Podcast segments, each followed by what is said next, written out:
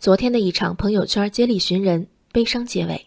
五号，北京一对八岁的双胞胎姐妹随妈妈到青岛旅游，在黄岛区万达公馆南侧沙滩游玩时走失。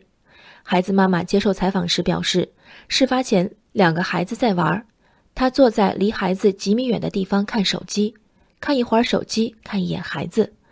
看到孩子和其他孩子一起挖沙子后，她再看了两眼手机，发了个朋友圈。抬头发现孩子不见了。接到报警后，当地警方昨天上午启动海上搜救。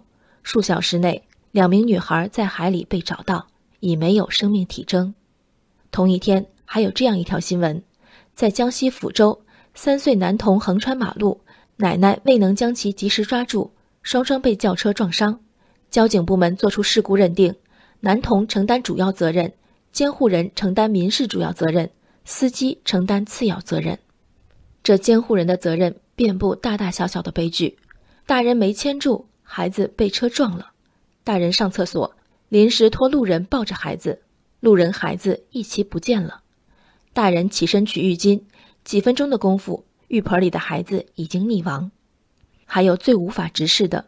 一个个被遗忘在封闭炙热车厢里，求生的指纹拍满车窗的孩子，若是陌生人过失杀人，父母们恨不得提刀索命；只因有血缘连结，责任人有更深切的痛楚。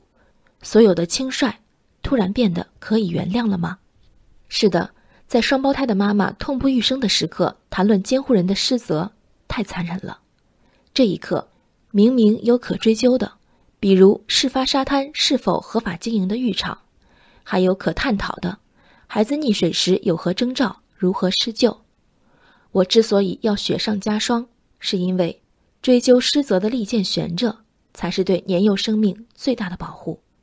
这把利剑首先应指向事前，因为一个已经延续数年、从未出过岔子的坏习惯而痛失双胞胎女儿的妈妈，此刻最不缺的就是惩罚。他的痛悔自责，他的家人对他无法消解的恨意，这是真正的无期徒刑。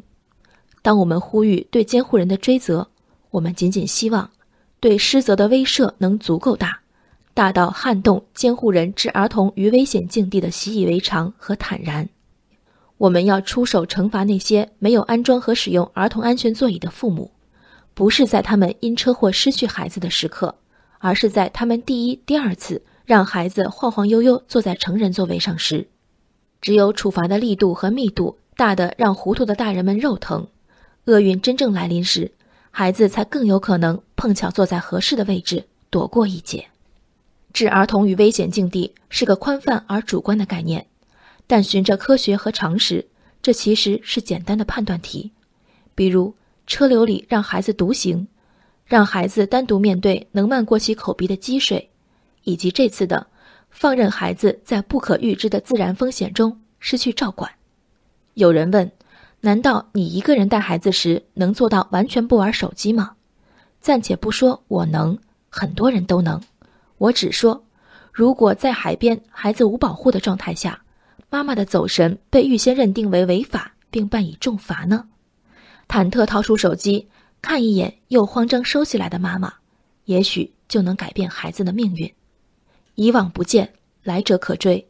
我们一次次谴责监护人的失当，不是代表受害的孩子泄愤。我们希望，这样的声音，哪怕只让区区一两个无关者闻之警醒，由此带给更多孩子潜在的安全，这份残忍也承载了最大的善意。人生海海，见微知著。我是静文，往期静观音频，请下载中国广播 app 或搜索微信公众号“为我含情”。